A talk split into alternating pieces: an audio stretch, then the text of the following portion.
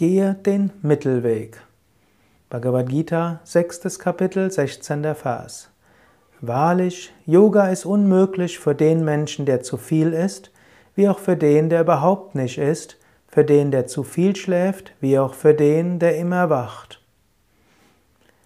Finde die goldene Mitte.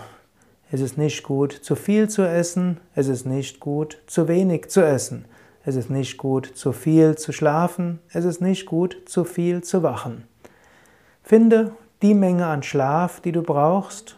Finde die Menge an Essen, die du brauchst. Und Krishna sagt ja auch zum nächsten Vers, Yoga wird zum Zerstörer der Pein desjenigen, der Nahrung wie Erholung, Spazierengehen und so weiter mäßig ist, der mäßig ist in seinen Handlungen und der im Schlaf und Wachen mäßig ist.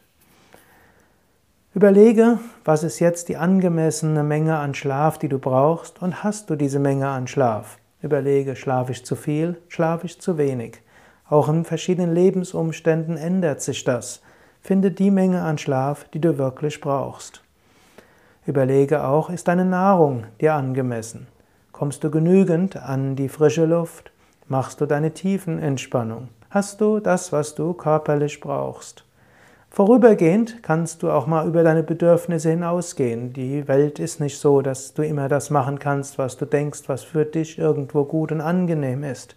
Nur langfristig ist es gut, das zu tun, was du körperlich und geistig brauchst, um so eine gewisse Harmonie zu finden. Und aus dieser Harmonie heraus kannst du dann spirituell praktizieren und ein engagiertes Leben finden.